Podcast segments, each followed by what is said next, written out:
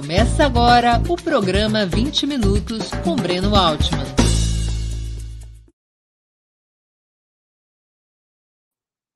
Bom dia. Hoje é 20 de maio de 2022. Estamos dando início a mais uma edição do programa 20 Minutos. Nosso entrevistado será o ator, dramaturgo e sociólogo José Alberto Urbinati, mais conhecido como Tim Urbinati. Militante do movimento estudantil nos anos 70, criou o grupo de teatro das ciências sociais na USP. Desde então, tornou-se um dos maiores animadores do teatro de resistência, vinculado aos movimentos populares, ao sindicalismo e às lutas sociais. Agora, em maio, no dia 25, próxima quarta-feira, às 19 horas, lançará no Teatro da USP, na Rua Maria Antônia, em São Paulo, o livro Teatro sob Fogo Cruzado, publicado pela editora Alameda e que conta um pouco da sua trajetória. Antes de começarmos a entrevista, queria pedir um pouquinho de paciência e atenção a vocês para o nosso imprescindível recado comercial. Opera Mundi tem como fonte de receita, como principal fonte de receita, o apoio de seus leitores e espectadores. A sua contribuição, portanto, é decisiva para a nossa manutenção e desenvolvimento.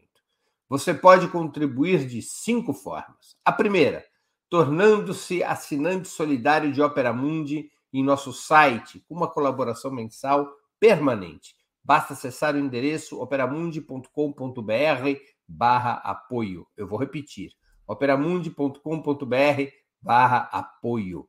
Segunda forma de contribuição, você pode se tornar membro pagante de nosso canal no YouTube. Basta clicar na opção Seja Membro em nosso canal nessa plataforma. Essa opção Seja Membro está bem diante dos seus olhos nesse momento. Basta clicar em Seja Membro e escolher um valor no nosso cardápio de opções. Terceira forma de colaboração. Durante a transmissão de nossos vídeos, você pode contribuir com o Super Chat ou o Super Sticker. Normalmente, apenas quem paga esse modesto ingresso ou é membro contribuinte do nosso canal tem suas perguntas lidas e respondidas pelos convidados. Quarta forma de contribuição. Se você assistir nossos programas após a sua transmissão, portanto, nossos programas gravados, poderá contribuir através da ferramenta Valeu, valeu demais. Funciona como o Super Chat, mas quando você estiver assistindo nossos programas gravados. Quinta forma de contribuição. A qualquer momento, você poderá fazer um Pix para a conta de Opera Mundi. Nossa chave nessa modalidade, nossa chave no Pix é apoie.operamundi.com.br. Eu vou repetir: apoie.operamundi.com.br. A razão social é última instância editorial limitada. Além dessas cinco formas de colaboração, lembre-se sempre de dar like, de clicar no sininho e de compartilhar nossos programas com seus amigos e nos seus grupos. São ações simples que aumentam nossa audiência e engajamento, ampliando também nossa receita publicitária, tanto no site quanto no YouTube. Saco vazio não para de pé. Opera Mundi não é uma igreja evangélica, mas depende do dízimo dos seus leitores e espectadores para seguir adiante, cada vez com mais força, cada vez com mais compromisso com o jornalismo de qualidade. Tenham claro que não há outra maneira para combater as fake news que não o jornalismo de qualidade. Somente o jornalismo de qualidade tem um compromisso fundamental: a verdade acima de tudo. Bom dia, Tim. Muito obrigado por aceitar nosso convite. Uma honra ter sua presença no 20 Minutos. Para vocês que estão assistindo, informo que somos velhos conhecidos, mas isso aqui não será um papo de compadre. Bom dia, Breno. Bom dia a toda a galera que nos assiste, a todo mundo que acompanha o Opera Mundi, que eu reputo pessoas informadas, inteligentes e, e que optam pela boa qualidade de informação. E é uma honra poder estar aqui falando para essa, essa turminha nossa de cada dia que, que eu assisto o teu programa e vejo as perguntas. Então é sempre de muito bom nível, né, a galera que nos acompanha. Um prazerzão. Isso aí. Bom, nós vamos começar hoje, pessoal, de um jeito diferente. Antes das perguntas, o Tim irá nos oferecer um pouco do bom teatro, para que vocês conheçam melhor a sua arte e essa grande figura da luta cultural e popular. Com vocês, Tim Urbinati. Muito bem. É... O título do, desta, dessa nossa entrevista, como foi anunciado, é A Arte contra a Barbárie. E eu quero dizer que a barbárie ela se, se coloca como fonte quase que inesgotável de crueldade, brutalidade, grosseria, que as pessoas acho que têm, têm boa boa lembrança e presença nesse momento da vida brasileira. Né? E eu quero resgatar aqui um momento outro da história brasileira é, em que foi um, um, divisor de águas, um projeto de, de, de, nação, vamos dizer assim, levado a cabo pelo, pelo governo Getúlio Vargas, né? onde a soberania nacional tinha um papel importante, é, a criação da Petrobras, da Vale, tudo isso for, foram, foram propostas desenvolvidas nesse período em que o Brasil é, tentava sair de uma, de uma economia extremamente agrária para uma, uma era da industrialização capitalista, vamos dizer assim. E aí, nesse processo, o, o Getúlio ele é muito pressionado pelo, pelos Estados Unidos com relação à questão do petróleo, a Petrobras. E o Getúlio cria uma legislação chamada Lei de Remessa de Lucros, que era, contra, é, é, era uma espécie de controle da remessa que os gringos mandavam de lucro embora. Eles investiam, mas o lucro era é, praticamente sem restrições, em certo momento. E o Getúlio baixa uma lei e tal. Enfim. E sobre este processo, o, o Getúlio recebe uma visita meio indecorosa, vamos dizer assim. É, o embaixador americano faz uma visita ao Palácio do Guanabara para discutir essa questão. Só que o embaixador americano, isso é a peça do Dias Gomes. Desculpa, eu não falei isso antes. Chama-se Doutor Getúlio, Sua Vida e Sua Glória. Esse embaixador americano vem visitar o Getúlio e, para dar uma espécie de suporte a ele, uh, manda-se uma frota de fuzileiros navais que ancora na Baía de Guanabara, assim, para dar uma espécie de apoio à conversa, certo? Então, o, o, o Dias Gomes e o Ferreira Goulart, que fazem esta, esta, esta, esta obra, vamos dizer assim, que para mim é um marco também da, do teatro épico no Brasil, eles criam uma cena em desafio poético, em, em que o Getúlio e o embaixador dialogam sobre estas questões uh, graves da, da soberania popular brasileira. Então, eu, eu vou tentar reproduzir aqui uma cena que a gente fez em 73, 1973, quando estreou essa peça na USP, que está no texto do uh, Teatro sob Fogo Cruzado. E a cena é esta.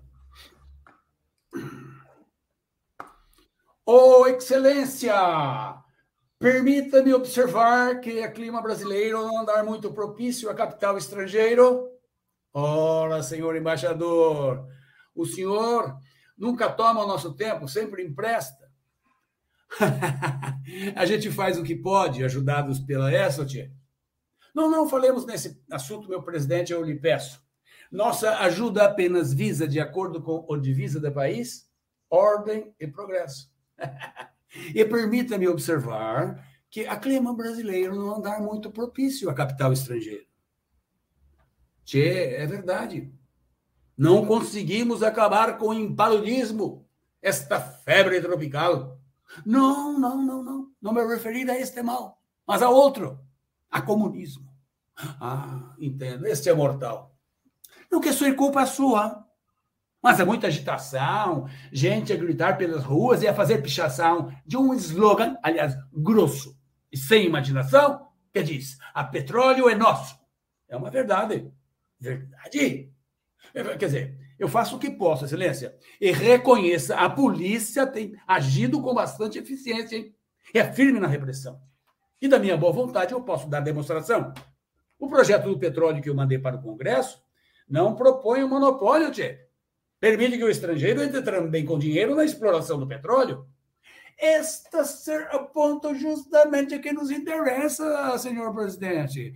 De que nos vale ter lucros se o senhor proíbe a remessa? O acionista que investe quer ter uma recompensa. É como o senhor tirou, senhor presidente. Oh, embaixador, embaixador, com licença. Não foi esse o meu intento. Eu só limitei a remessa de lucro em 8%, a exemplo de outras nações. Não se pode permitir que o lucro seja mandado para fora, assim sem restrições. Do contrário, o investimento estrangeiro na nação deixa de ser um fator para o desenvolvimento e se torna exploração. Eu entendo o seu pensamento. Mas não concordo, não. Mandar capital para cá será um negócio muito arriscado. Revolução comunista, aqui ser caso, esperado. E vindo a revolução. Hã? Quem é que vai garantir a capital aplicada? O acionista que, que, que se mete nesse risco vai querer ganhar dobrado, senhor presidente. Oh, senhor senhor exagera, exagera. Existe o perigo da Revolução Comunista, sim. Mas aí está a vossa frota, os fuzileiros navais. Qualquer coisa que aconteça, os mariners desembarcam. E pronto, dobra a remessa. Desprotegido de fato é o capital brasileiro, tchê. Que não tem nem bombardeiros, nem fuzileiros a jato só se protege com leis. Isto ser uma ofensa, uma leivosia. Nossos soldados de armas defendem a democracia. Não ser nosso intuito invadir qualquer nação. Nós respeitamos o princípio de autodeterminação. Tchê, um princípio muito bom. Mas me explique o caso, então, desta maldita operação. Maldita operação? Senhor presidente, não estou entendendo, não. Essa, a Lava Jato, que vocês fizeram com o, o Moro, Dallagnol, Possebão, tiraram a Dilma, que ganhou uma eleição, levaram o Lula sem nenhum crime à prisão. E agora a ONU vem e desconhece não reconhece a decisão. Senhor presidente, o senhor é uma comédia, senhor presidente. Este fato ainda não houve, só vai acontecer depois. Vai ser lá em 2022. Nós estamos em 1952. O senhor ainda nem morreu. A Lula nem se elegeu. Ah! Não é justo falar do que ainda não se deu. Este argumento, ó, não valeu. Que, se a história é essa, eu retiro meu argumento. E se não tem argumento, eu revogo a lei da nessa. Epa, epa, isto é outra conversa. Eu vou examinar a contento. Até. Muito bem. Esse Muito é o, bem. o Dias Gomes numa obra magnífica chamada Doutor Getúlio, Sua Vida e Sua Glória. Sim. Ele faz, uma, ele faz uma jogada com a Escola de Samba do Rio, a eleição da, da, diretoria da Escola de Samba com a eleição do Getúlio Vargas. É um, é um texto que vale a pena ser lido. Muito bom. Vale mesmo. Sim, deixa eu falar. Nosso, como você bem lembrou, o título do nosso programa é O que pode a arte contra a barbárie. O que, que diz a sua experiência? O que pode a arte contra a barbárie? Bom, Breno, é, a gente, como diz o, o, o, velho poeta, a gente sabe as coisas, aprendi a geografia de costas, de dormir no chão, na cadeia e tudo mais, né? Então, eu, eu digo assim, o que, que é a barbárie? No início do capitalismo, a barbárie era a selvageria pura, era 14 horas de trabalho e exploração super né? absurda. E este processo não, não, não terminou, ele continua. Só que ele foi, foi se transmutando, ele foi é, se modificando ao longo do, do, do, processo histórico. Né? Então, se no momento lá atrás a barbárie era trabalhar em demasia e tudo mais, e, e, e guardando dentro dela, do processo capitalista, do modo de produção capitalista, ela guarda em si mesma a raiz dessa barbárie, que é a extração da mais-valia do processo de trabalho. A mais-valia, para mim, é o, é o início da, da, do processo da, da crueldade, da, da, barbárie. Né? Porque ela, ela, ela existe, ela é um fenômeno real, concreto, mas ela é absolutamente mascarada. Não aparece. É o grande segredo. Aliás, o Marx levou a vida inteira para descobrir. E no primeiro capítulo do Capital está lá. A mais-valia, que é onde se oculta o processo da exploração capitalista. O segredo está ali. Né? E tanto é que este processo é, ele incomoda muito, que no Brasil, por exemplo, nós temos é, dois exemplos de, de, desta manifestação. Um, que é o poema do Vinícius de Moraes, chamado Operário em Construção, que é o processo de tomada de consciência do operário ao descobrir o que ele faz é apropriado pelo seu patrão. E o outro é o espetáculo, o trabalho do CPC da Uni, que é um texto do Vianinha chamado A Mais-Valia Vai Acabar, seu Edgar. E aí nós vamos ter, inclusive no Brasil, uma coisa sintomática e muito interessante. O CPC monta esse espetáculo e começa a circular pelo Rio, por São Paulo, etc. E com esse espetáculo, a mais-valia vai acabar. Muito bem. Junto neste processo de efervescência política e cultural no país, há a ditadura militar de 64, civil-militar. Muito bem. A primeira ação, olha, olha como é sintomático, a primeira ação que a ditadura faz com relação ao movimento popular e estudantil é queimar o prédio da CPC da Uni no Rio. O primeiro gesto. Então nós vamos nós vamos tendo ao longo da história vários momentos em que o movimento popular cresce, as artes, as artes, elas vamos dizer assim, elas iluminam certos caminhos e a repressão vem em cima. Então, por exemplo, 64 tem o fechamento geral, o movimento artístico vai aí Feira Paulista, Feira Brasileira de Opinião e todos os movimentos, teatro, cinema, e vai eclodir em 68, aquelas famosas manifestações de rua, dos 100 mil, passeata, etc. e tal. Greve de Osasco, greve de Contagem. O que a ditadura faz? Aí cinco fecha totalmente o regime. Muito bem. Houve um período de refluxo intenso, de repressão brava, que foi exatamente o período em que nós fizemos o, o, o grupo de teatro das ciências sociais, que vai de 72... O grupo de teatro das ciências sociais, ele nasce em que ano? 72. 72... Como ele foi criado em, em, numa situação tão repressiva? Como é então, que surgiu? Éramos alunos das ciências sociais eu, Pablito, Gigi, Regina, Wanda, etc. Um monte de gente que fazia ciências sociais, mas queria fazer algo além. Só ficar lá sentado, estudando aquele monte de testígio. Vamos fazer outra coisa, vamos fazer teatro. Pá, pá. E eu era um cara que vinha do teatro profissional. Eu já tinha feito a viagem com o Celso Nunes, lá no Teatro Ruth Escobar. Guarnieri, eu tinha trabalhado com ele no Castro, Castro Alves Pé de Passagem, feito várias, uh, vários ensaios com ele e tal. Então eu tinha uma experiência. E aí, em torno dessa experiência, várias pessoas se juntaram e resolvemos criar o grupo. Eu tinha esse, esse texto à mão, apresentei ao grupo, foi assim, unânime aprovação, todo mundo adorou o texto, vamos montar, vamos montar. E aí começou. Só que nós tínhamos um problema sério. Nós tínhamos gente dentro do grupo, aliás, em vários grupos da USP, vários grupos tinham gente é, de, de forças políticas que estavam na clandestinidade. Então, na geologia, tinha gente, na, no GTP da Poli, na física, nas ciências sociais, no, no grupo das ciências sociais, tinham vários caras do PC, o Partido Comunista Brasileiro, e que eram estavam na lista de, de possíveis caçados ou perseguidos, vamos dizer. Então, isso era um risco, e era um cuidado muito grande né, que a gente tinha ao fazermos as reuniões. Por exemplo, nós não. Uh, todo mundo que participava da reunião anotava, evidentemente, as discussões e tal, tal, tal, mas só que não punha nome de ninguém.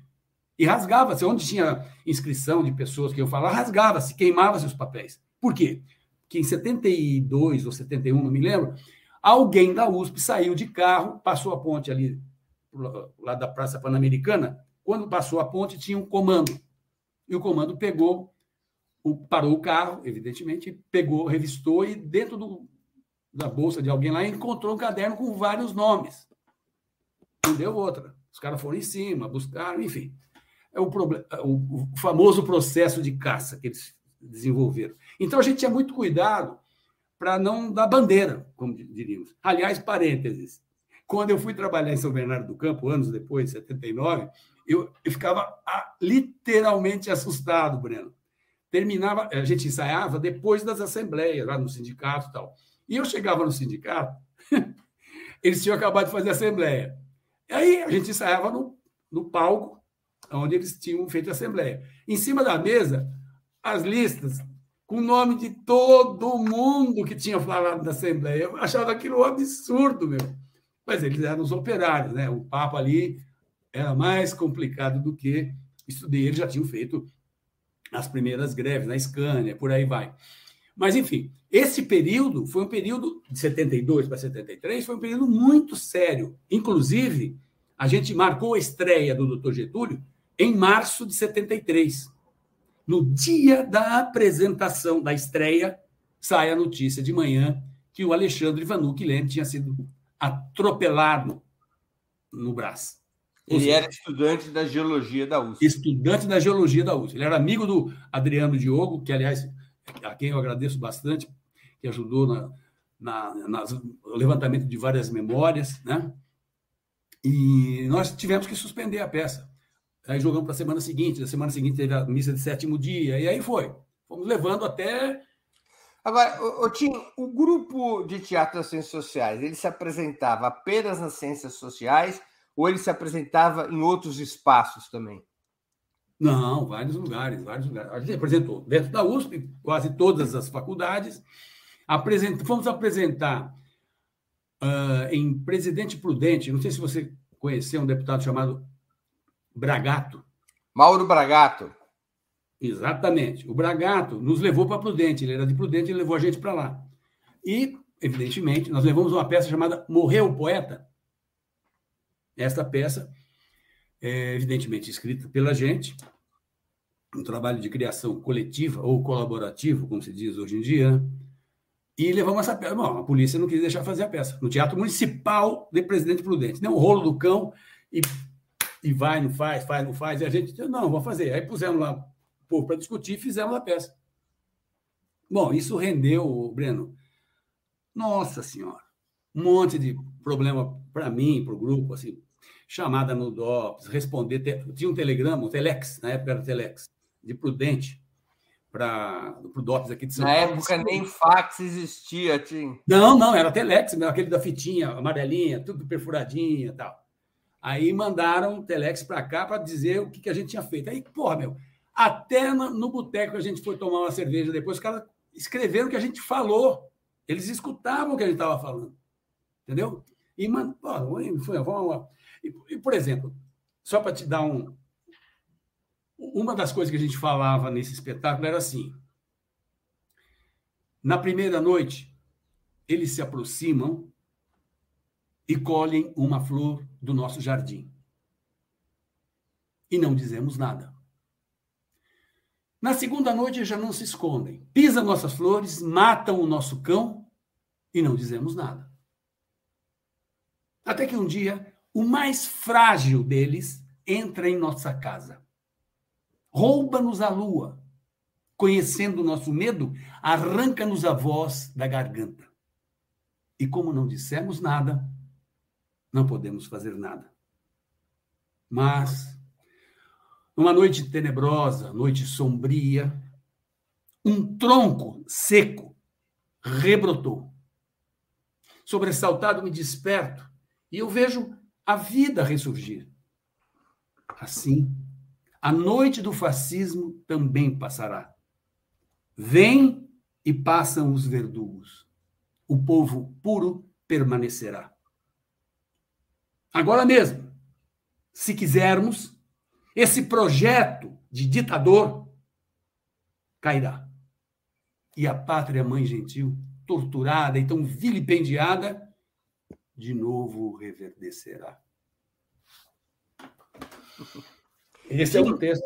Era dito naquela época. Claro. Vem cá, agora, na, na tua experiência, na tua opinião, na tua análise, é, a arte é, ela acaba exercendo, para além de um, um, além de ser um instrumento de aglutinação das pessoas em período de resistência, ela tem um papel pedagógico?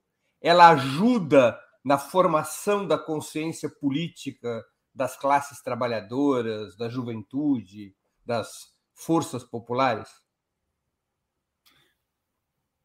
Breno, eu, eu, eu, eu, forçosamente eu tenho que acreditar que sim, senão eu não faria mais, né?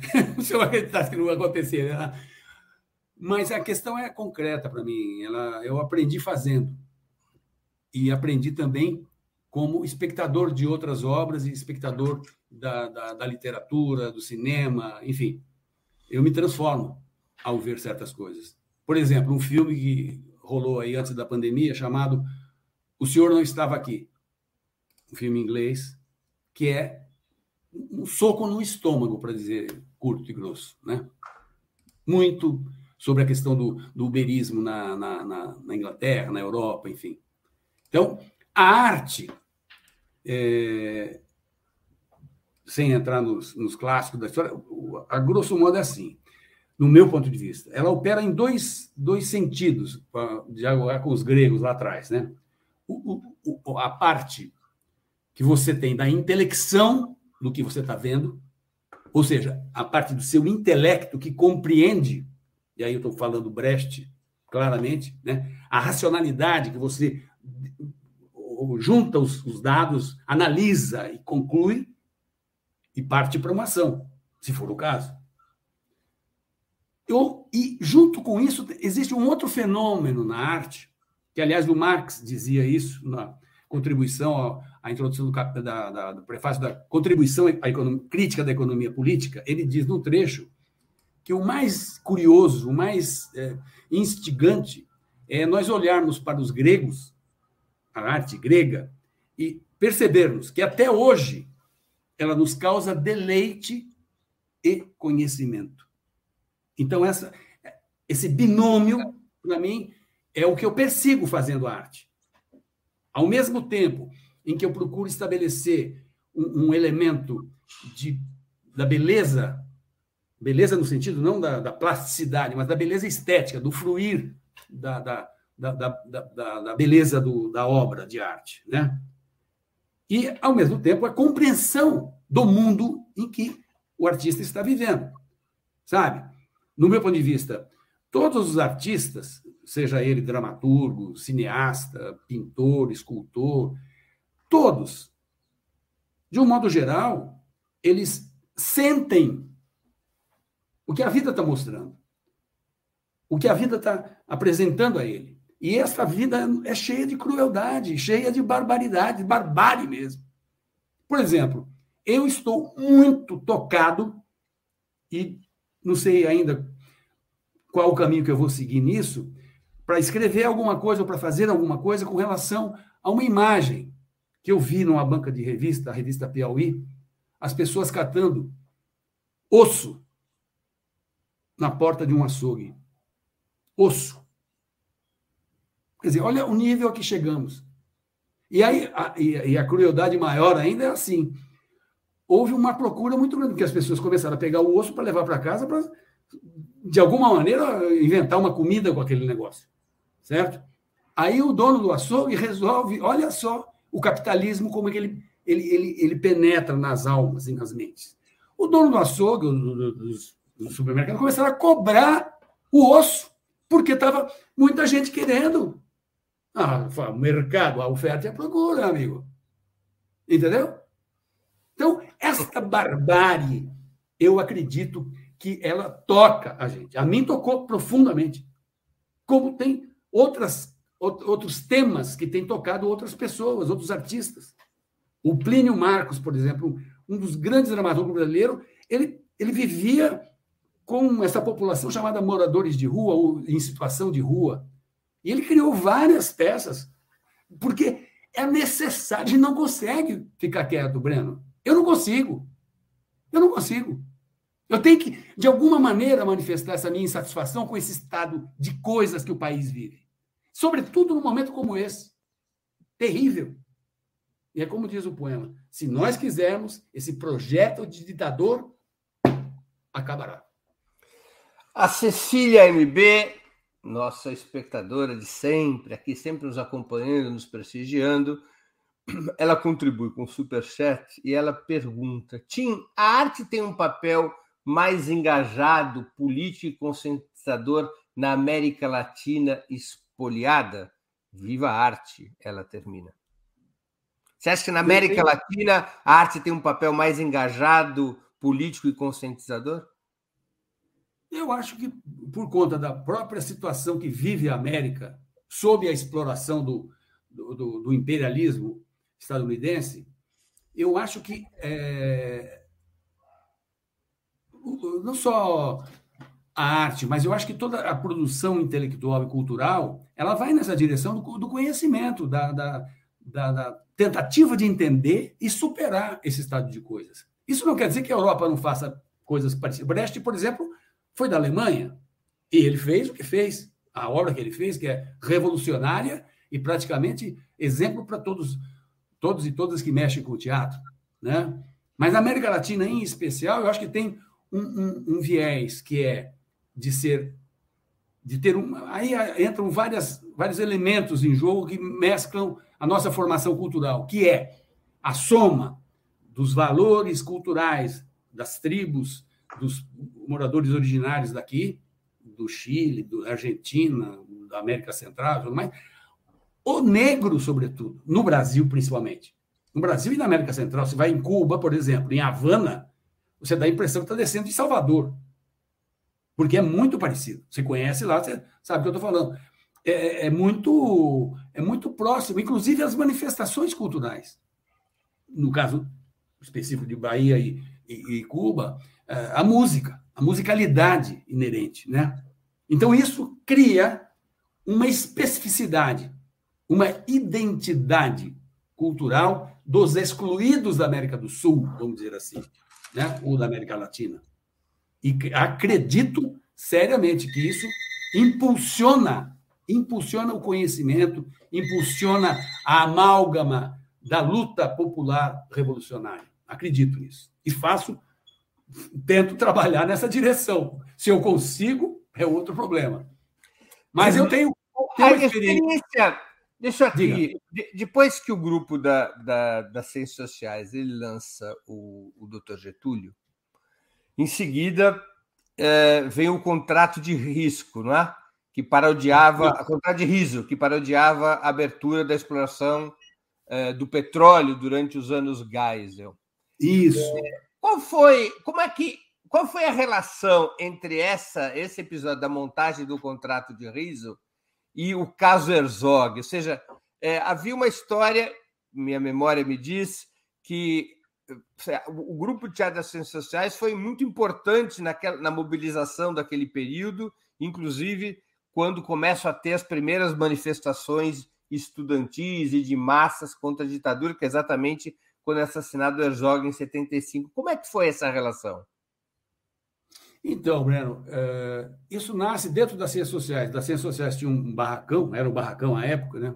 E tinha uma cantina lá e assistia a televisão lá, tudo. E um belo, uma noite, o Geisel faz esse pronunciamento do, do contrato de risco. Eu falei, porra, meu, brincadeira, os caras vão entregar agora o subsolo também. Né? Só para explicar para a nossa audiência aqui, porque alguns talvez não, não conheçam o tema. O que, que foi o contrato de risco? Foi o primeiro momento em que o monopólio da Petrobras sobre o petróleo brasileiro é quebrado.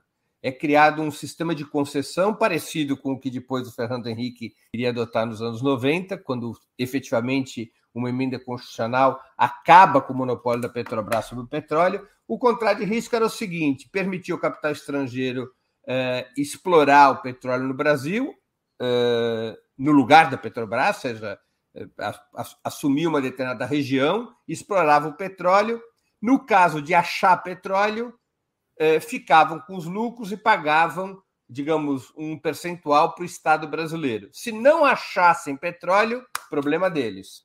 Não seriam remunerados pelos serviços. Então, por isso chamava contrato de risco. Se esses grupos capitalistas achavam petróleo, ganhavam na sorte grande, faziam uma montanha de, de dinheiro, pagavam um pouco para o Estado. Se não achasse petróleo, uma mão na frente e outra atrás, saíam de cena. Então, isso foi um momento. É... O Geisel tem essa fama de nacionalista, mas é uma fama forjada, né? Porque o Geisel Exato. foi um grande. Ou seja, ele negociava com o capital internacional nas piores condições possíveis. O nacionalismo Sim. dele se restringiu a, a, não deixar os Estados Unidos mandar no exército brasileiro. Não era isso. Mas enfim, só para explicar o que era o contrato de risco. Aí vem então, o contrato de riso. Que é o contrato de riso era uma, era uma sátira a esse. E nós utilizamos exatamente a estrutura que a gente tinha do embaixador e do, da peça do Dias Gomes, nós fizemos uma adaptação da mesma conversa. Aí ó, temos eu, eu como é, embaixador, aliás, como empresário brasileiro, e o Gigi como o, o Geisel. Então, esta situação aí era a discussão do, do empresário brasileiro que ficava é, reivindicando, junto ao Getúlio, melhores condições de financiamento para a indústria para o, o industrial brasileiro na pesquisa do petróleo, na busca do petróleo.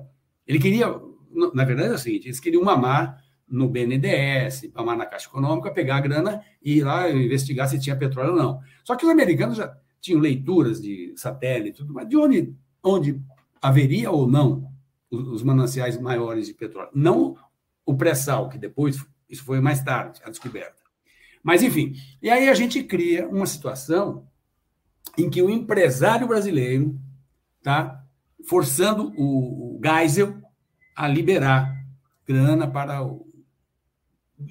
entrando na história do contrato de risco.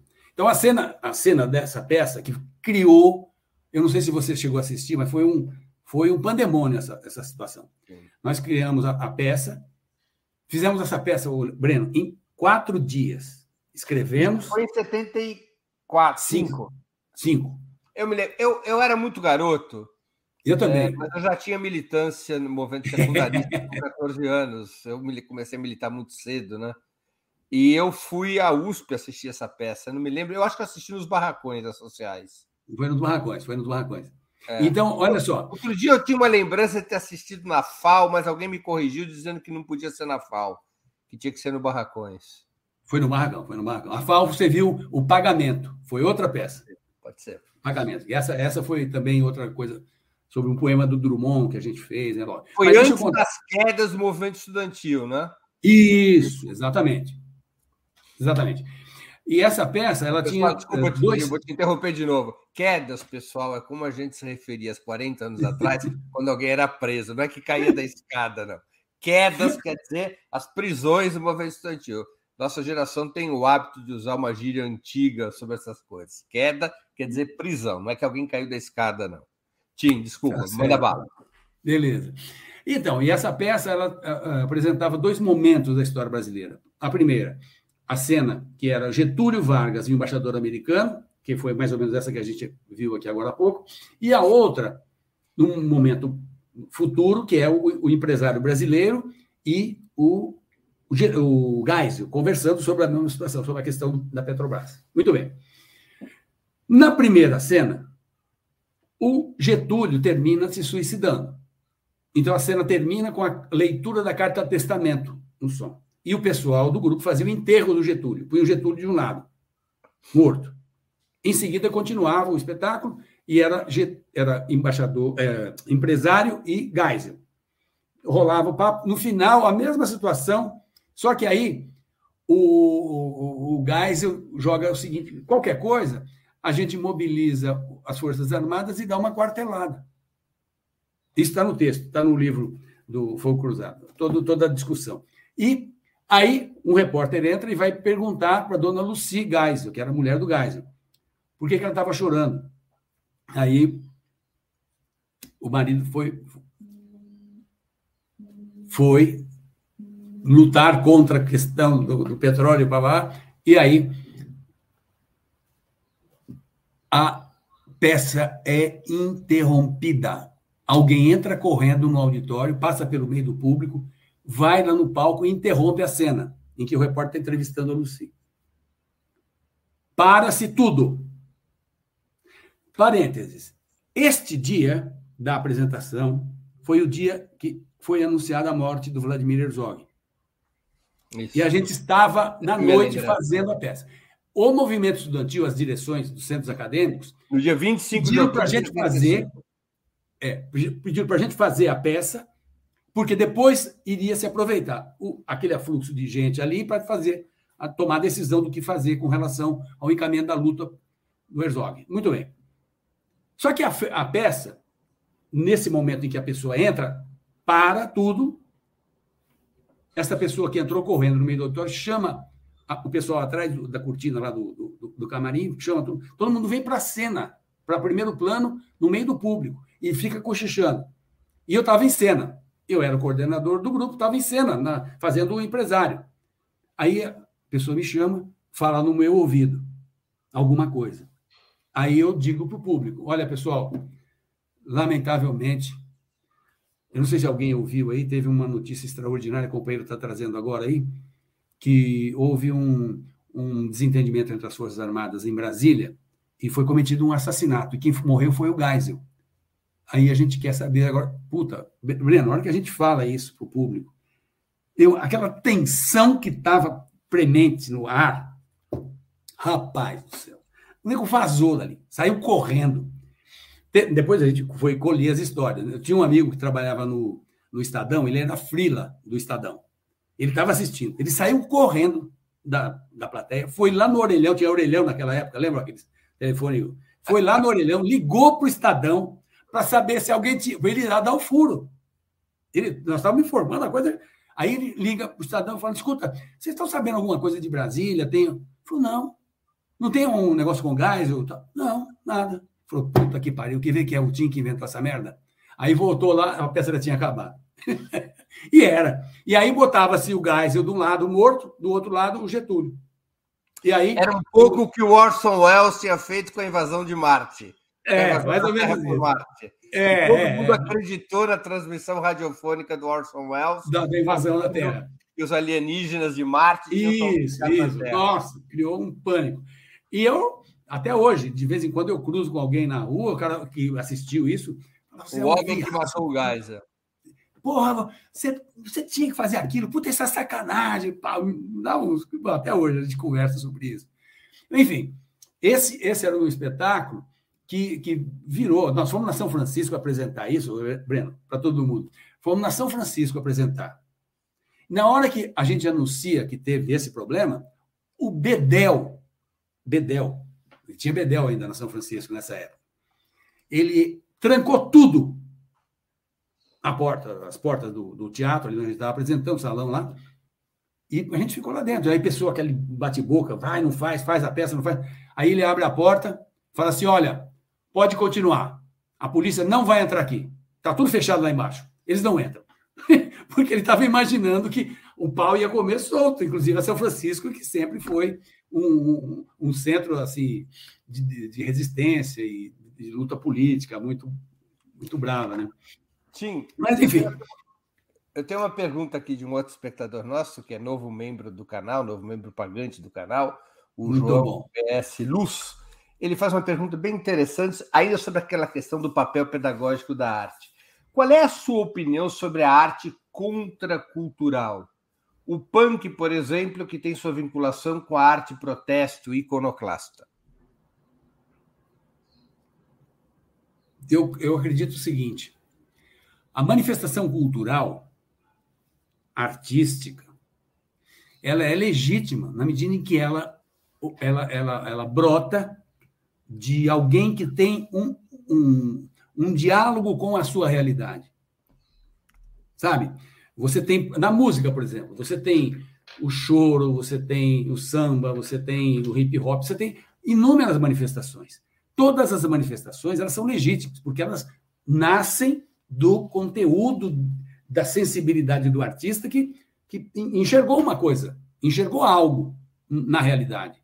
Que, aliás, essa nossa realidade ela é, é, fantástica em produzir é, é, situações, cenas que nos, nos chocam, nos, nos, nos, nos é, causa, causa uma, uma, dor, vamos dizer, vai, para não ser muito prolixo, uma causa dor. Sabe? Você vê essas situações, essa do osso que eu te falei, e tem tantas outras, sabe? Na época do, do, do, do Forja, a gente fazendo o Peões em Cena, lá, o Pesadelo, nós fizemos umas pesquisas muito sérias eh, no meio da, da comunidade toda, e tinha gente, operários, que eh, não tinham condições de segurar o, vamos dizer assim, a grana para alimentar a sua família. Então, uma das táticas, olha, olha, olha a violência disso. Uma das táticas era dormia-se, acordava-se de manhã cedo e começava a se enrolar com as crianças. Não deixava as crianças sair da cama. Por quê? Porque se ela sair da cama, ela tem que comer. Então eles retardavam, se davam um pãozinho de manhã e seguravam ao máximo até o final da tarde para só dar uma refeição por dia para a criança. Olha, se isso não é violência, Breno, eu não sei o que, que é. Claro. Sabe, é um negócio tenebroso. Isso não sou eu que estou falando. Eram as pessoas do grupo, que eram operários, que moravam na periferia de São Bernardo, de Santo André, São Caetano, Diadema, e que traziam essas coisas para, para a reflexão do grupo. Isso, se isso não, não mexe com as pessoas, é, é, olha, é muita insensibilidade. E eu Sim. acho que esses movimentos hip hop, todas é, é, essas, é, essas manifestações, elas são extremamente importantes, porque elas revelam, claro, cada um da sua maneira, do seu estilo, vamos dizer assim, ou da sua forma, mas todas elas apontam o mesmo caminho, que é com, se você pegar qualquer hip hop, qualquer, é o dedo na ferida do capital. Você não tem a dúvida disso. Claro, ah, mas não, não, nem todo mundo sacou, mas não. A, a, a, obra erudita também nem todo mundo saca, né? O mais. Né? As dimensões Sim, mais grupo... profundas de Shakespeare, as dimensões mais profundas de Shakespeare, você não, não absorve numa primeira leitura. Você, são várias camadas que você tem que. Eu costumo fazer isso, eu costumo reler várias e várias vezes a mesma coisa. Já li o Introdução à Crítica da várias vezes do Marx sabe? O que fazer do Lenin, mesma coisa. E vai por aí. Então, você não, não você não, não, esgota isso numa leitura só.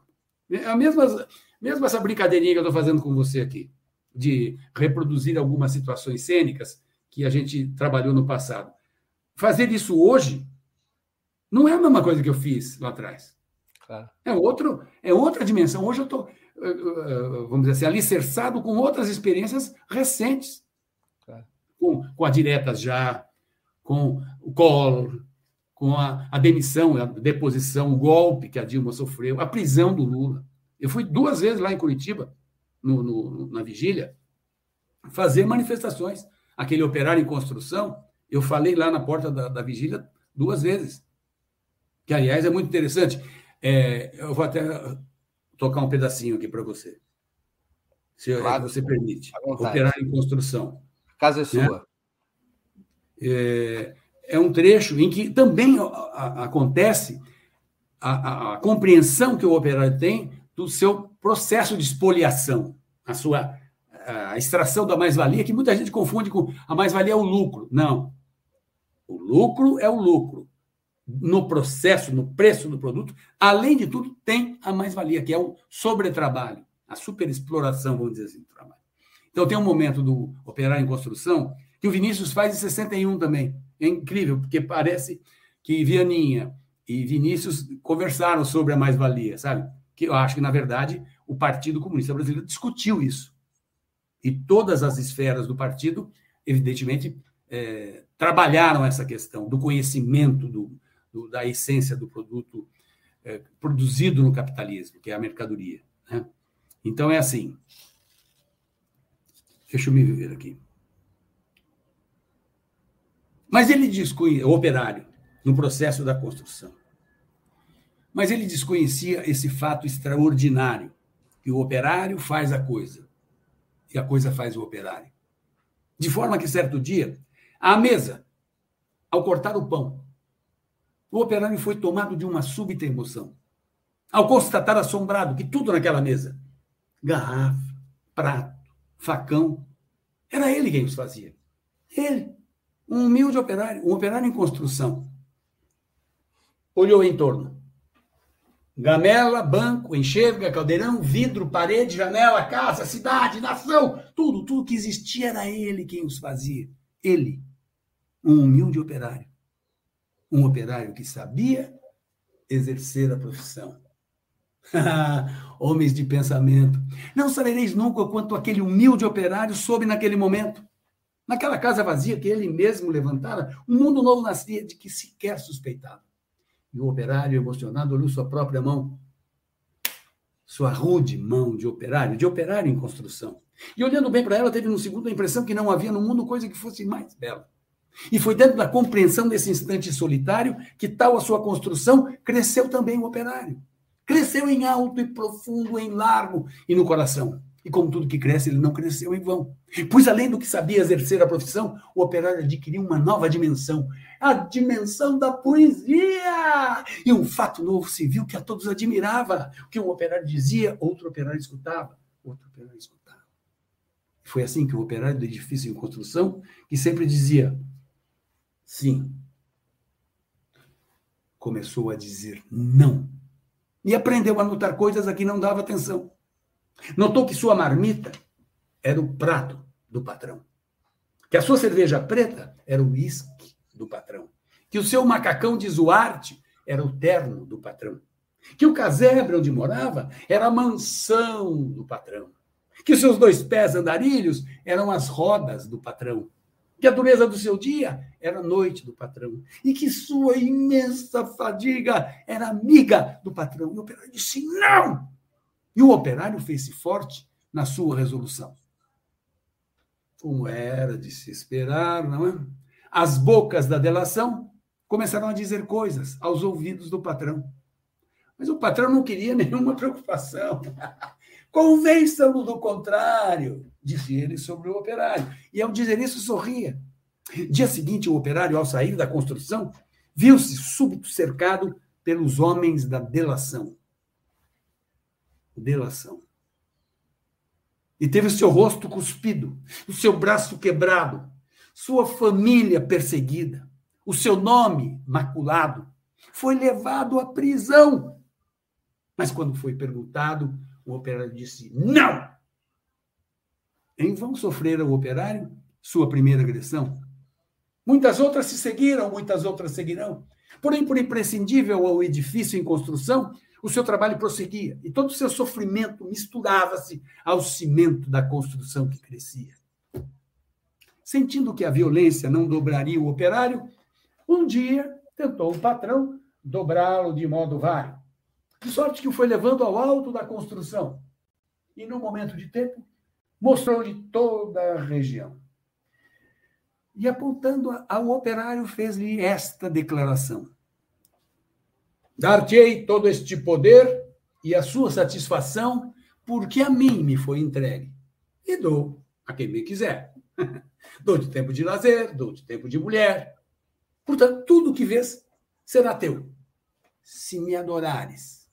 E ainda mais, se abandonares o que te faz dizer não.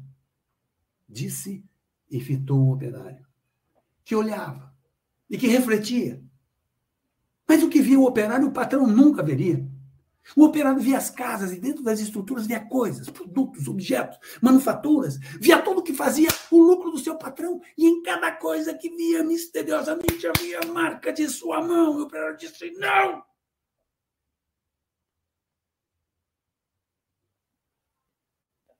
Sentindo que a violência não dobraria o operário, um dia tentou o patrão dobrá-lo de modo vário. De sorte que eu fui levando ao alto da construção. E mostrou-lhe toda a região. Dar-te-ei todo este poder e a sua satisfação, porque a mim me foi entregue.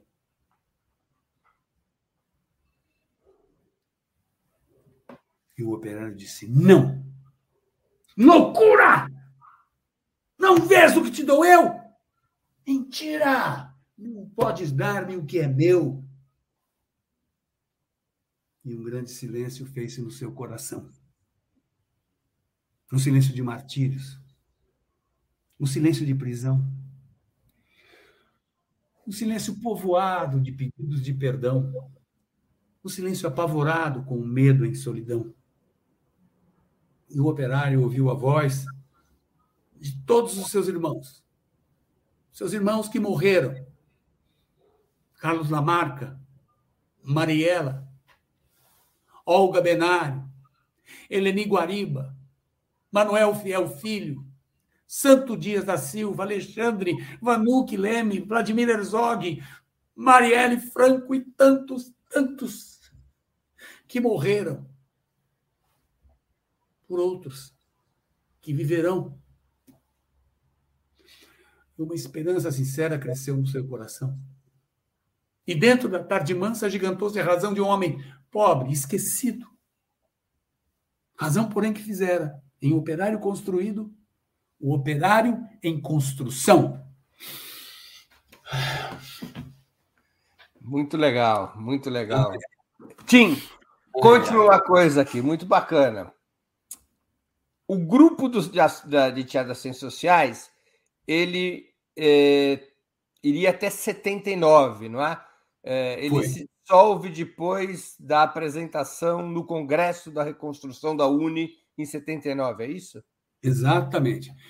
Porque foi assim, o grupo das ciências sociais estava é, mais ou menos já praticamente se envolvendo muito na UEE, na preparação do Congresso da Uni e tal. E aí resolveram criar um grupo para fazer algo para a UEE de São Paulo.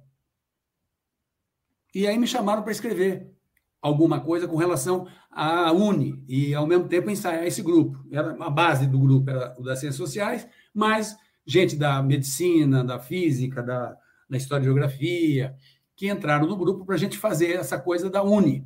Aí eu escrevi a história da Uni e dei para o grupo uma colagem de vários textos tal da história mesmo da Uni.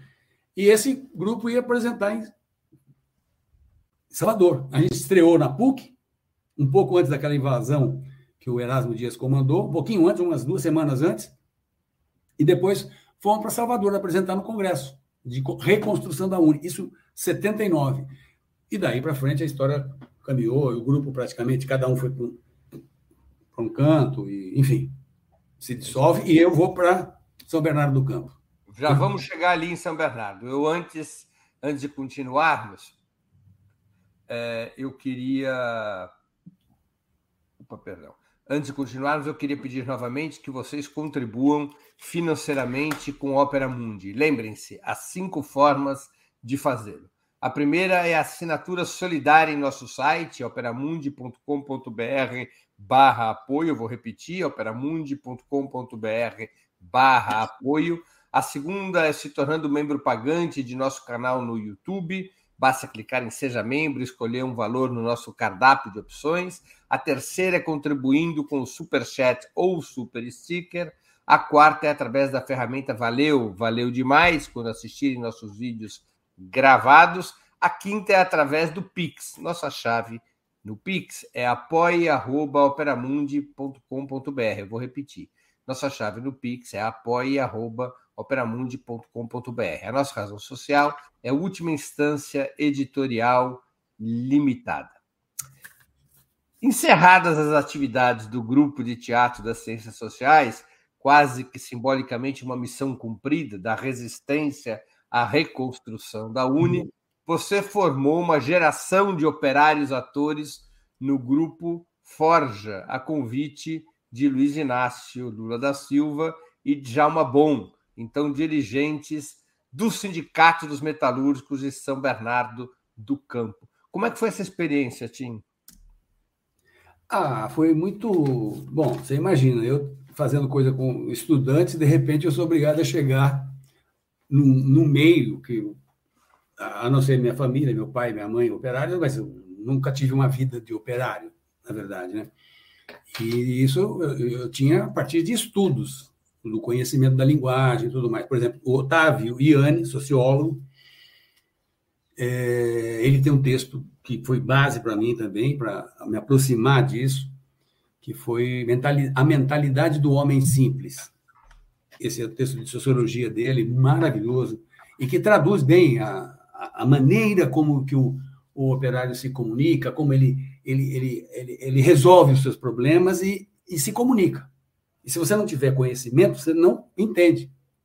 Você não entende, não consegue compreender aquela estrutura de, de construção de pensamento, né? porque é a estrutura de um homem simples.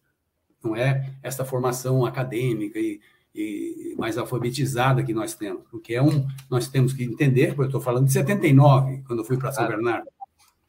A, a, a, alfabetização, é, aliás, até hoje, é muito precária. Né?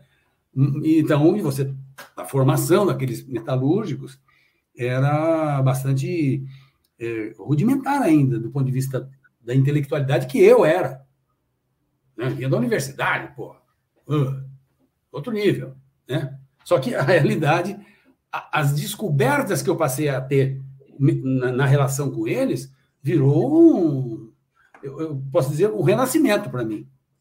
De, de, entender esta mecânica, de entender o significado mais profundo da, das observações, né? do, do operário, da classe operária. Agora, então, já existia o Grupo Forja ou você não, cria o Grupo Forja? Não, não, o Grupo Forja ele, ele existe a partir de 79.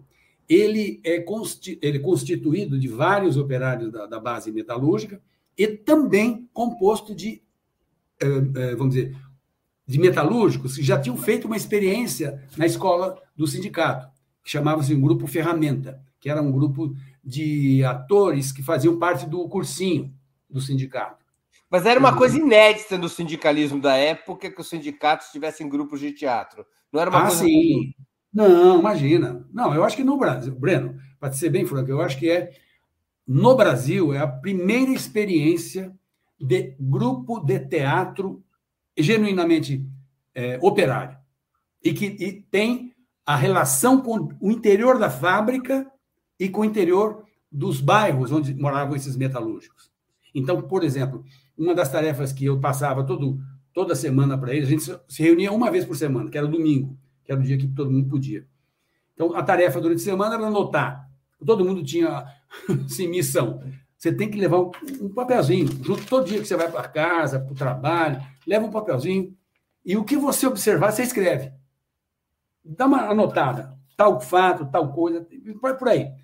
Bicho, isso era um, um caldeirão de coisas dentro da, da reunião do grupo, de observações, de, de percepções, muitas coisas a gente não entendia. Eu, aí era preciso fazer uma geral para todo mundo explicar o que, que aconteceu, o que, que era aquilo, entendeu? Ou seja, eu tive um renascimento, vamos dizer assim, vivendo de próximo dessa categoria metalúrgica, que tinha como expoentes o Lula, que era o presidente do sindicato, Djalma Bom era o tesoureiro. Djalma, grande parceiro e amigo, companheiro até hoje. Hoje nós participamos, não sei se você sabe, de um comitê de Lula Livre, na casa do Djalma, João Moura, Comitê João Moura.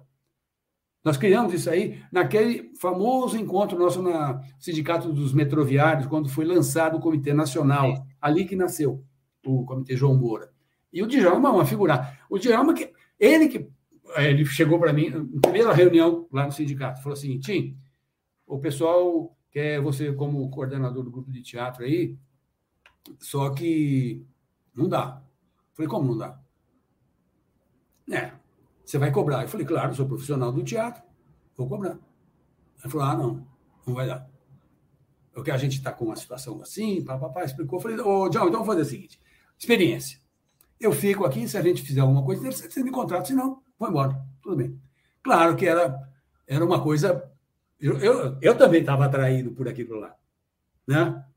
E não deu outra. Eu fiquei um ano apresentando, trabalhando, e fizemos a primeira peça, escrita coletiva, ou, parênteses, colaborativa, como se diz hoje modernamente, colaborativa, é, chamada Pensão Liberdade que depois virou um livro. A UCITEC publicou esse livro. E na noite de.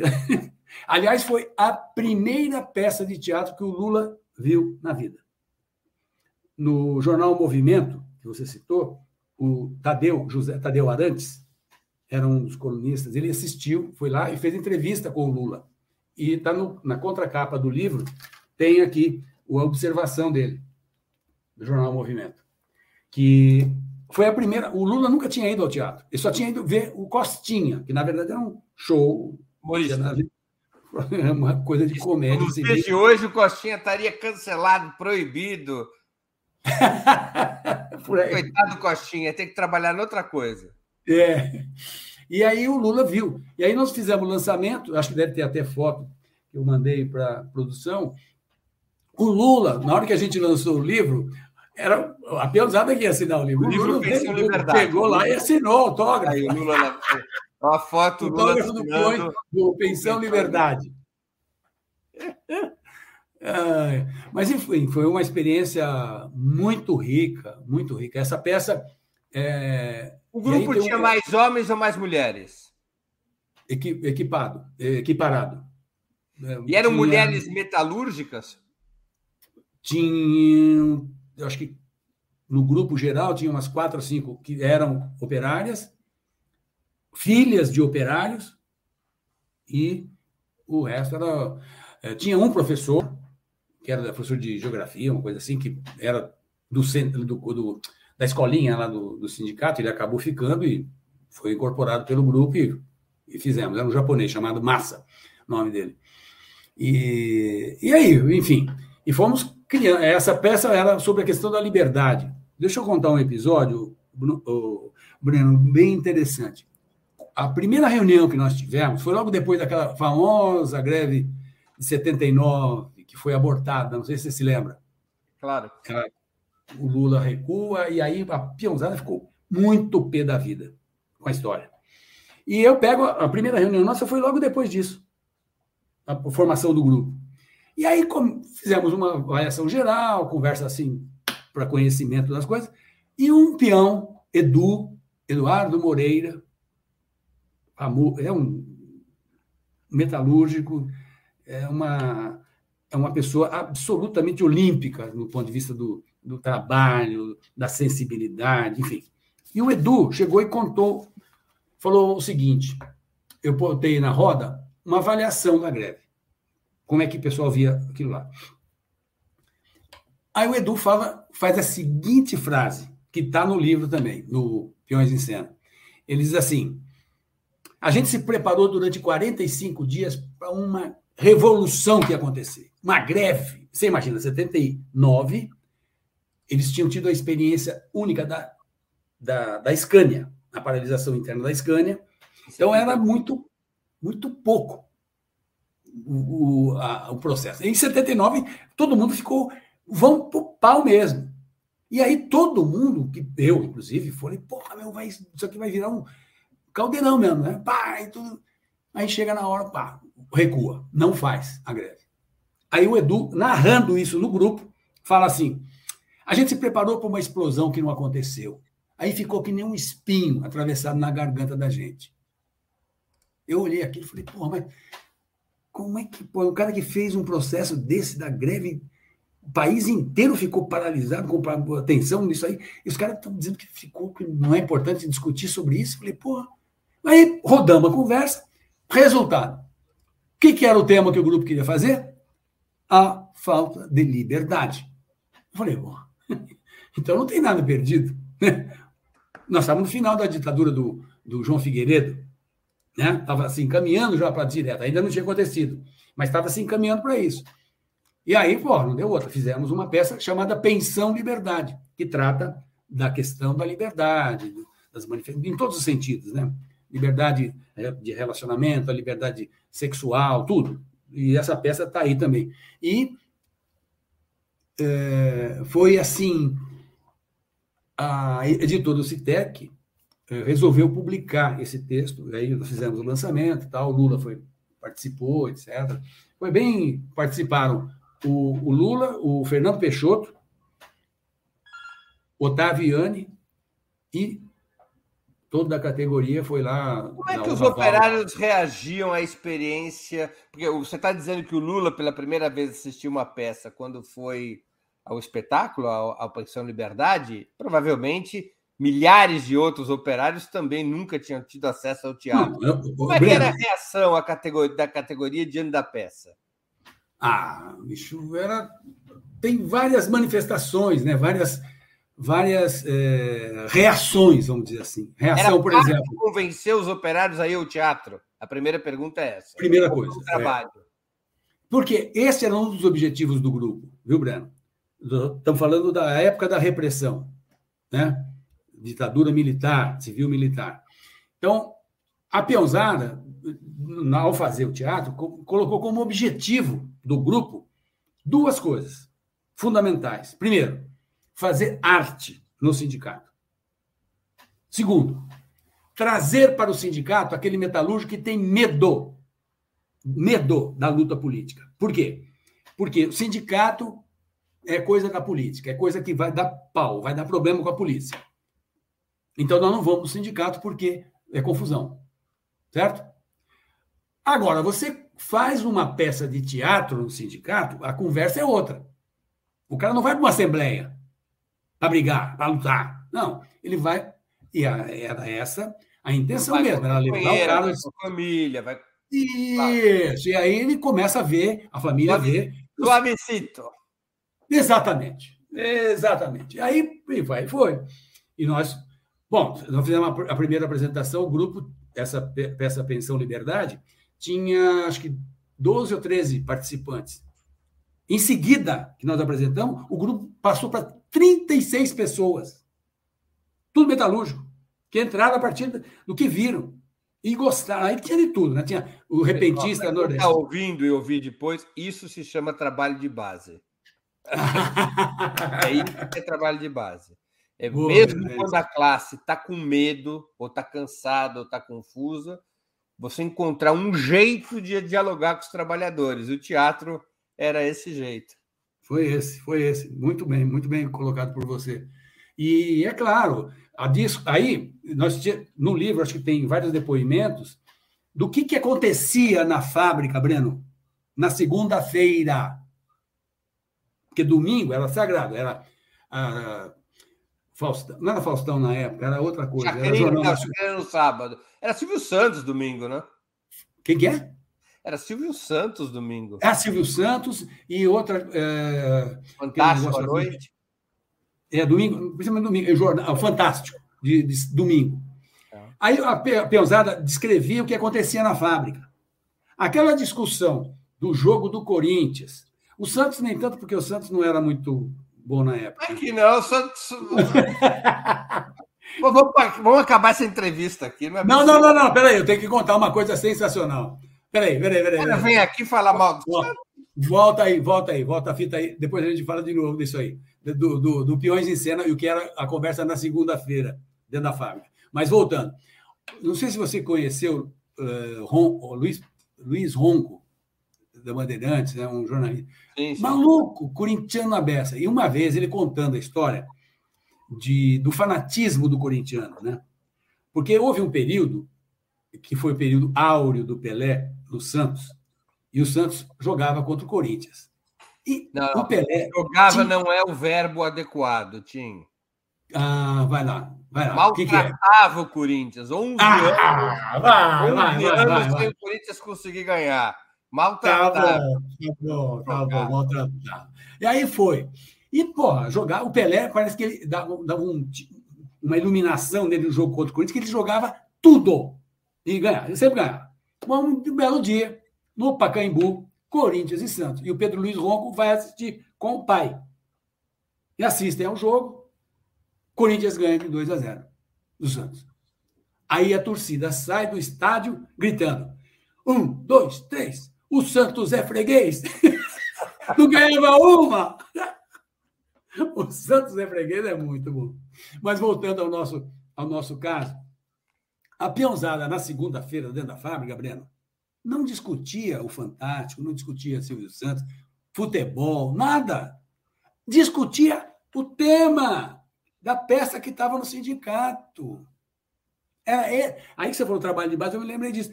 O trabalho refluía dentro da fábrica, ia dentro da fábrica, fluía lá dentro da discussão, no pé da fábrica, no pé da máquina, no chão de fábrica, como se fala. Entendeu? Djalma mesmo acompanhou muito isso. esse processo de, de, de, construção da consciência do trabalhador. Né? E, claro, quando explode uma greve, bicho, aí o processo é, é pula de 2 para 2 mil, processo de apreensão, porque tudo na greve fica potencializado, né? fica é, marcado, de certa maneira. E daí nós vamos passar por um período é, muito duro no meio da classe operária. E o país inteiro passou por isso, né? Que foi o período da o refluxo, depois das grandes greves de 80, aquela, principalmente aquela grande greve de 80, que foi assim um, um marco na história brasileira, e aí eu, eu acho que ali começa o fim da ditadura para valer mesmo. Aquela greve balançou a estrutura, o país inteiro se mobilizou para mandar alimento lá para São Bernardo. A gente trabalhava no fundo de greve. Nós recebíamos, o grupo de teatro passou a trabalhar na igreja matriz, fazendo a, recepção. Pessoal, do... para vocês ficarem chocados, uma pessoa muito ativa no fundo de greve, presente o tempo todo, o Tim vai se lembrar, era a Regina Duarte. Hum. Lembra disso? Contribuía, sim, claro. Eu entrevistei a Regina pelo jornal Movimento ela se, ela se colocou com os meninos, na época, os meninos de Itu, que trabalhavam naquelas cerâmicas, todos eles carregando barro e infectava a barriga. Infectava, criava problemas. E a Regina deu um depoimento sobre ela se solidarizando com a causa dos meninos de Itu. Eu fui entrevistá-la, ela morava aqui na Lapa. As pessoas mudam, umas para melhor, outras para pior, que é o caso da Regina Duarte. exato, exato. Muito bom. Enfim, e aí, nós estamos falando de um período, o, o Breno, muito dolorido para a classe operária, que foi o período pós-80, pós que o facão, facão, para quem não sabe, é corte de funcionários. Facão comeu solto. E aí, meu amigo, desempregados para cima, para baixo, negócio pavoroso. Marcava-se reunião, dos, dos desempregados, aparecia 50 pessoas. Negócio, ato público no, no passe municipal, 30, 40 gatos pingados. Era um negócio de chorar, porque não conseguia mobilizar. Primeiro que as pessoas não tinham mais dinheiro para ficar circulando, estava desempregado. E outra, assim, é um pouco parecido com hoje, assim, porra, mais que tá, por mais razões e motivos que este governo está dando para a gente ir para a rua e fazer uma ruaça legal, para tirar ele. Pô, não vai. Há um, uma, uma espécie de amortecimento generalizado. Né? Então, é, é muito sério. E nesse período de 81, nós queríamos fazer um novo trabalho. E não achava o tema, o, o Breno. Eu ia todo domingo para São Bernardo do Campo, dava tarefa para todo mundo. Gente, nós temos que pensar. Domingo que vem, Cada um escreve o que, que acha que tem que ser feito. Vamos lá? Vai no bairro, pergunta para o teu vizinho, na fábrica, pá, pá, pá, pá. Semanas, Breno. Semanas rolando. E nada. Nada. Nada. Não acontecia, bicho. Dava uma tristeza. Uma fossa, que é a palavra que a gente usa, uma fossa é. desgraçada, bicho. É, era uma palavra mais usada para quando a gente tomava um, um, um, a namorada ou o namorado. Fora. fora é, fora. Toda fora porque tomou um fora, né? Isso, exatamente. Era bravo o negócio. E eu me sentia na fossa por não conseguir é, fazer levantar essa coisa. Né? Até que um dia, a, a, a tal história, eu, eu dava o, a tarefa para todo mundo, falava assim, vocês têm que anotar o que vocês dizem, vocês têm que escrever o, o que você observou no ônibus. Aí um belo dia, Carlos, da Mercedes, era colega do Djalma, na Mercedes-Benz. Chega na reunião, falou: Olha, eu não consegui escrever nada, estou muito mal. A única coisa que eu sei é o seguinte: o que eu cheguei segunda-feira na, na, na, Mercedes, e aí começou aquela, aquele burburinho, tá, né? demitiram 5 mil pessoas numa tacada só. 5 mil trabalhadores na rua. Aí ele começou a contar o que, que ele o que, que ele eh, escutou, o que ele conversou com as pessoas. Breno, ele terminou a narrativa dele, a conversa, a história dele. Todo mundo se olhou. Esse é o tema. Esse é o tema. Vamos falar disso aí. A demissão. E aí que surgiu a peça Pesadelo, que está no livro Peões em Cena. Essa peça, inclusive, foi lida em Zurique, em 2000. No... Fizeram lá em, na Europa a questão do descobrimento ou invasão do Brasil, da América, da América, né, na verdade, os portugueses chegando, os espanhóis, né? E aí fizeram uma leituras dramáticas, selecionaram alguns textos. Um deles foi esse, Pesadelo. O outro foi do Vendramini. Você parou um esquetezinho sobre isso para nós, nessa época do Grupo Forja, né? Esquetezinho. Olha como que o cara fala. Olha como. Esquetezinho, teatrinho, o teatrinho do PT. Que coisa ridícula isso. Foi com não, carinho. Não. Brincadeira, brincadeira. Não, tem uma cena que eu, eu até falei com a produção, que é um, é um negócio é, bem significativo e dentro daquela história que eu falei, a arte contra a barbárie. Eu, eu reputo assim que o sentimento, a sensibilidade das pessoas pode ser é, capturada pela arte e, e no processo de compreensão da realidade em que a pessoa está vivendo, o espectador está vivendo, e ver a, a profundidade da crise humana, humana que está em jogo. Né? Então, é, dentro da, das cenas do, do, da peça Pesadelo, que é a história da demissão, então é um chefe de sessão que é mandado embora, e aí ele tem que escolher quem que ele vai mandar embora da fábrica. Essa é uma cena da fábrica, comissão de fábrica, o Luizão em, em cima do caixão, da, o Banqueta fazendo uma fala para a organização dos trabalhadores, enfim. E numa dessas. Aí você pode observar que nessa. nessa bota a foto, por favor. Tem várias máquinas aqui, tá vendo? Tem várias máquinas ao fundo. Mais à esquerda e o, um, um, um cenário à frente ali. Então, é, a peça, essa cena que eu queria falar para vocês, é uma cena em que o operário é demitido e ele vai sair da fábrica. Tá? Então, uma das cenas que os peões lá, os operários criaram, é a cena. Por que essa cena? Porque essa cena é uma, é uma coisa que o homem, não só o operário, mas no geral, a gente se apega a determinadas coisas. Tem gente que pega uma caneta, fica a caneta, fica como ele quer aquela caneta por qualquer jeito, o outro pega um grampeador, o outro pega, uh, sei lá. Cada um tem um, um, um tique, assim, vamos dizer, com algum objeto, ou em casa, ou no trabalho, então aquilo fica meio é, como extensão dele, é uma coisa que ele tem um carinho por aquilo específico, né? E o, a peãozada colocou isso na relação da classe operária com a fábrica, com as máquinas. Então tem uma cena na peça que é a saída do, do, do, do operário, é o Gésio, que faz essa cena, era né, o personagem. Então ele sai e fala com as máquinas. Ou seja, também há um grau de daquela coisa que o que o, que o a arte coloca, né? Você pode fazer uma pedra virar um, um, um ator, por exemplo, ou o ator virar uma cadeira? Pode, desde que a cadeira tenha algum atributo humano. Por exemplo, a cadeira tem um pavor de incêndio. A cadeira. A cadeira não tem pavor de incêndio, ela tem medo da poltrona, ou inveja da poltrona, a cadeira.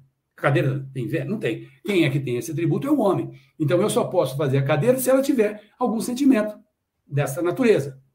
E aí, o peão, Gésio, entra na cena dentro do pátio da fábrica, do, do, do, do galpão de trabalho, da linha de produção da fábrica. E aí ele se encontra com a primeira máquina e ele vai se despedir da máquina. Mais ou menos isso. Vamos ver. É, baixinho. Acho que essa é a última vez que nós estamos juntos. Não estou com raiva, não, sabe? Eu gosto de você. Tem pessoas que nem eu que cuida da sua máquina, zela. Agora tem outros que nem um arrepiado, que tem raiva. Quer destruir, acabar com você.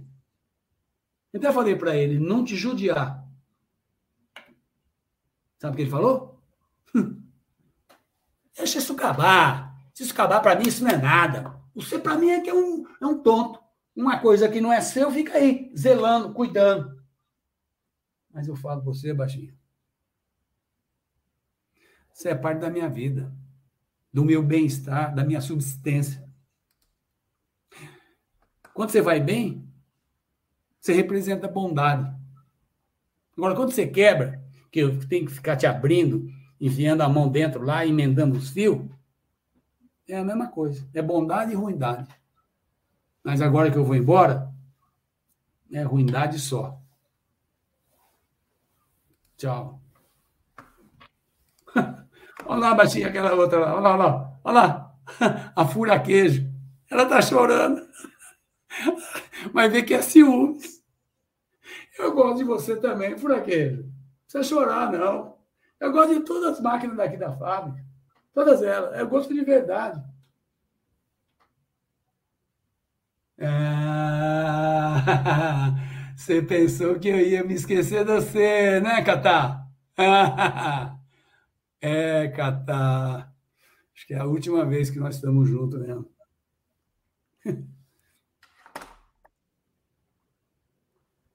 Eu sei. Você está rindo, eu sei por quê. Ah, eu sei. Eu nunca te chamei assim. Catá? Nunca.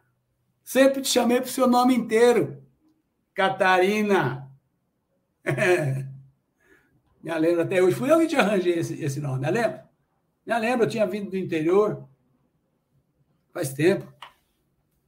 Tentar sorte aqui na cidade grande. Quando entrei aqui nessa imensidão de fábrica. Você foi a primeira máquina que eu, que eu, que eu aprendi, lembra? Me lembro até hoje. Será azul, pintada de novo, até lumiava. Ai, Catarina. Deixa eu falar uma coisa para você. Eu gosto de todas as máquinas daqui, sabe? Mas eu vou contar uma coisa só para você. De você eu gosto mais. Mas essa é a última vez que nós estamos juntos, né? Por isso que eu fiz questão de te limpar assim, bem limpinho, sabe? É, também não precisa chorar, né? Máquina não chora, máquina é forte, é de ferro, não tem fome, não tem frio, não tem nem ilusão. É, um dia a gente vai se encontrar de novo, viu, cara? Um dia que nem eu tiver que nem hoje, um bagaço catando ferro velho, catando lata. E você, num monte de ferro velho retorcido, assim, sem serventia, que nem sucata. Tchau para você também. Tchau, Catarina. Ai, ai, ai. Essa é despedida essa despedida. Tim, a gente viu na eleição do Alberto Fernandes na Argentina grupos teatrais atuando, montando esquetes de intervenção nas praças e nos transportes públicos, inclusive para desmontar esquemas de fake news. É possível esperar algo assim na campanha brasileira deste ano? Eu, eu falei com o Paulo Moreira Leite, nosso amigo, que eu estou seriamente empenhado em fazer algo aí para nós elegermos o nosso grande amigo, o Baiano. Você sabe que o apelido do Lula em São Bernardo era Baiano, né? O Baiano. Eleger esse cara no primeiro turno. E eu já tive a ideia, outro dia eu brinquei no metrô, eu comecei a falar um trecho do. do oh, meu Deus, como é que chama? Operário, poeta operário, do Mayakovsky. Uhum. Porque o Mayakovsky, você sabe disso, ele foi o, o, o poeta da Revolução, né? Da, da, Revolução Bolchevique. Então, ele tem aquele poema famoso dele, que é o, o Poeta Operário, para dizer para os companheiros de partido, os bolcheviques, que a arte também é importante. Aliás, ele tem a famosa frase: a arte é tão importante como o pão de cada dia. Né? Então, ele tem um, um, poema que eu queria. Outro dia eu pensei em fazer isso no metrô aqui, para usar e depois tabular uma conversa, né? Porque ele está discutindo com o partido bolchevique sobre a função da arte, né? O trabalho da arte. A arte é importante ou não é? Então, ele diz assim no poema. Posso falar esse poema aqui, né? Rapidinho, é um minuto. À vontade. É, Mayakovsky debatendo com o, os bolcheviques, que exigem uma. Bolcheviques, assim, já tem um, uma patinha do Stalin em cima dessa história também, né? Querendo botar a ordem uh, da, da, da, da, arte mais engajada e mais a serviço do partido. Então, ele tem um, um, um poema que é Poeta Operário. Ele fala assim: grita-se ao operário. Queria te ver numa fábrica. Eu sou um poeta. O quê? Versos? Pura bobagem. Para trabalhar não tens coragem. Talvez ninguém como nós ponha tanto coração no trabalho. Eu sou um poeta. Talvez ninguém como nós ponha tanto coração no trabalho. Eu sou uma fábrica. E se chaminés me faltam, talvez sem chaminés seja preciso ainda mais coragem. Sei. Frases vazias não agradam, não é? Quando serrais madeira, é para fazer lenha. E nós? O que somos senão entalhadores a esculpir a tora da cabeça humana? Certamente que a pesca é uma coisa respeitável. Atira-se a rede e, quem sabe, pega-se um esturjão. Mas o trabalho do poeta é um trabalho muito mais difícil. Nós pescamos gente viva e não peixes. Penoso é trabalhar nos altos fornos, onde se tempera o ferro em brasa. Mas pode alguém acusar-nos de ociosos? Hum. Nós polimos as almas com a lixa do verso. Pergunto: quem vale mais? O poeta ou o operário que produz comodidades? As comodidades. As comodidades. Hum? O poeta ou o operário? Quem vale mais? Somos iguais, companheiros. Camaradas dentro da massa operária, proletários do corpo e do espírito. Somente juntos, somente unidos, remoçaremos o mundo Falaremos marchar num ritmo célere, diante da vaga de palavras. Levantemos um dique. Mãos à obra, companheiro. Com os oradores vazios, fora! Com os políticos traidores, fora! Moinho com eles! E com a água dos seus discursos, que se faça mover a máquina do mundo! Então, você já pensou isso no metrô? É? Mas é do operário em construção, acho que é possível brincar um pouco dentro da, do, do, do ônibus. Eu acho que na praça. Eu, eu acredito que nós temos que fazer algo nessa direção, Breno, porque não vai ser fácil esta eleição. Aliás, tem gente já duvidando que ela acontecerá, né? Essa eleição. Eu, Sim, Diga. Nós estamos chegando ao fim da nossa conversa e eu queria fazer duas perguntas que eu sempre faço aos nossos convidados e convidadas antes das despedidas. No teu caso, além dessas duas perguntas, nós teremos uma cena final de despedida. Mas antes eu quero te perguntar: que livro você gostaria de sugerir aos nossos espectadores e qual filme ou série poderia indicar a quem nos acompanha? Olha, eu falo para você uma coisa, Breno, acho que eu até falei no meio da entrevista, assim, eu costumo reler várias coisas, eu leio, depois eu volto, volto e leio, releio. Um dos, dos livros que eu estou relendo agora é um do Fernando Moraes, chamado Os Últimos Soldados da Guerra Fria, que é a inteligência cubana se protegendo e, tra e traçando uma estratégia de, de defesa contra os ataques terroristas que os Estados Unidos promovem. Isso aí, Os Últimos Soldados da Guerra Fria. É absolutamente sensacional. Eu recomendo muito essa leitura, para se entender um pouco do que é, o que sofre e, e a inteligência cubana para se defender. É um negócio fantástico. Saiu um filme sobre esse livro chamado Vespa, que passa longe. Passa Operação longe. Vespa, né? É, passa longe, tem nada a ver. Esse aí. E série que eu vou até indicar, mas eu ouvi outro dia, não sei. O Fernando Moraes falou que não, que já parece que recuperaram isso. Chama-se Ucrânia em Chamas, do Oliver Stone, exatamente. Oliver Stone. Ucrânia. E é. Se você assiste isso, você entende direitinho o que aconteceu no Brasil de 2013 para frente. Exatamente o processo. Dá a impressão que está se falando do golpe da Dilma em vários momentos, em que os Estados Unidos fomentam uma, uma insurreição, vamos dizer assim, contra o governo que foi eleito, normal, tal. Como foi a Dilma aqui? Exatamente igual. Então, Ucrânia em chamas.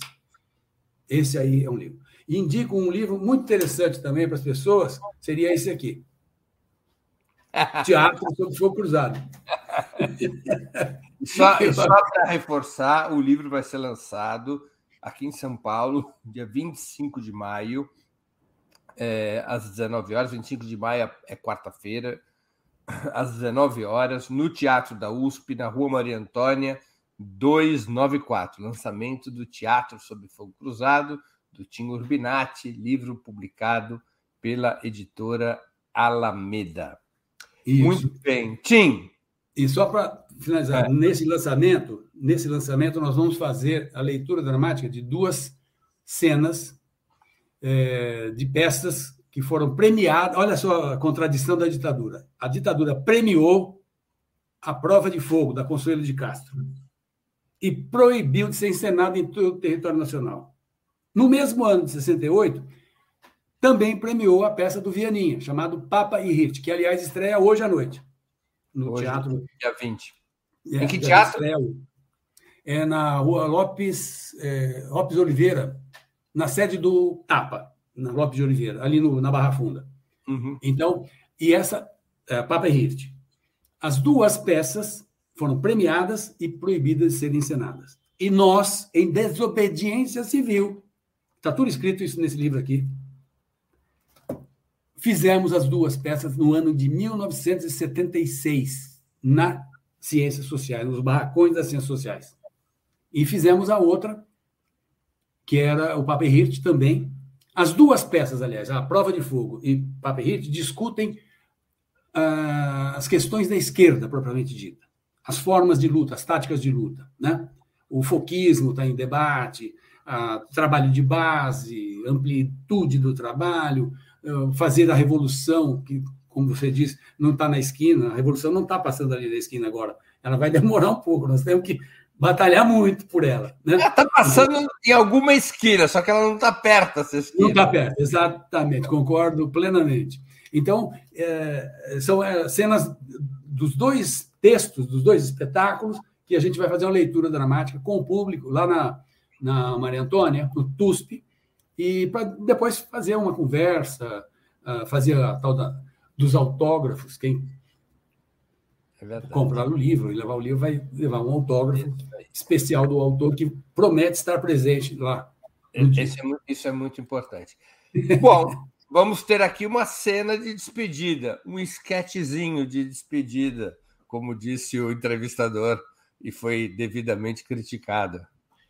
Qual, o que, que você nos reservou como cena de despedida, Tim? Não, cena de despedida, eu tenho, eu tenho um, um não é na verdade é um não é cena, na verdade, é um como que eu diria, é uma filosofia, vamos dizer, também de um poeta. é chamado Fernando Pessoa, né? que é uma forma que eu reputo que o homem deveria buscar viver dessa maneira, sei lá, se é que se consegue. É... Para ser grande, ser inteiro. Nada teu exclui ou exagera. Põe quanto és no mínimo que fazes. Ser inteiro em cada coisa.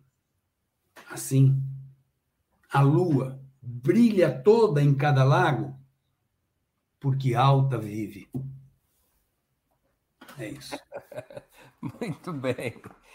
Tim Urbinati, eu queria agradecer muitíssimo pelo teu tempo e por essa, por essa conversa tão interessante e divertida e emocionante. Muito obrigado por aceitar o nosso convite aqui no 20 Minutos.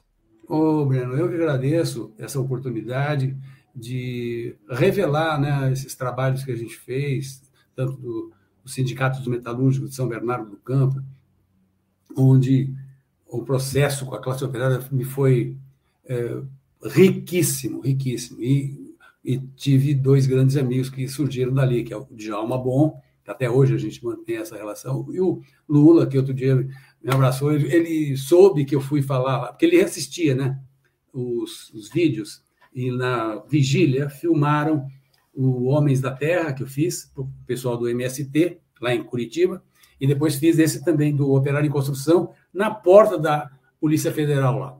Então, poder revelar isso e contar essas histórias foram momentos assim muito importantes nessa conversa nossa e eu uh, sustento uma admiração grande pelo Opera Mundi. Acho que é um veículo de extrema importância e você, evidentemente, um, um historiador que tem uma didática absolutamente impecável, imperdível. Parabéns pela tua condução e um grande abraço a todos os nossos internautas ou telespectadores ou ouvintes. Muito obrigado por tudo. Obrigado, Tim. Obrigado. Também agradeço a todos e todas que assistiram a esse programa, em especial aqueles que puderam fazer contribuições financeiras ao nosso site e ao canal de Ópera Mundi no YouTube. Sem vocês, nosso trabalho não seria possível e não faria sentido. Um grande abraço a todos e a todas. Para assistir novamente esse programa e a outras edições dos programas 20 Minutos, se inscreva no canal do Opera Mundi no YouTube. Curta e compartilhe nossos vídeos, deixe seus comentários. O jornalismo de Opera Mundi é mantido com o seu apoio. Faça uma assinatura solidária em www.operamundi.com.br. Com um pequeno valor mensal, você nos ajuda no desenvolvimento de um jornalismo independente e de qualidade. Obrigado pela audiência e até a próxima.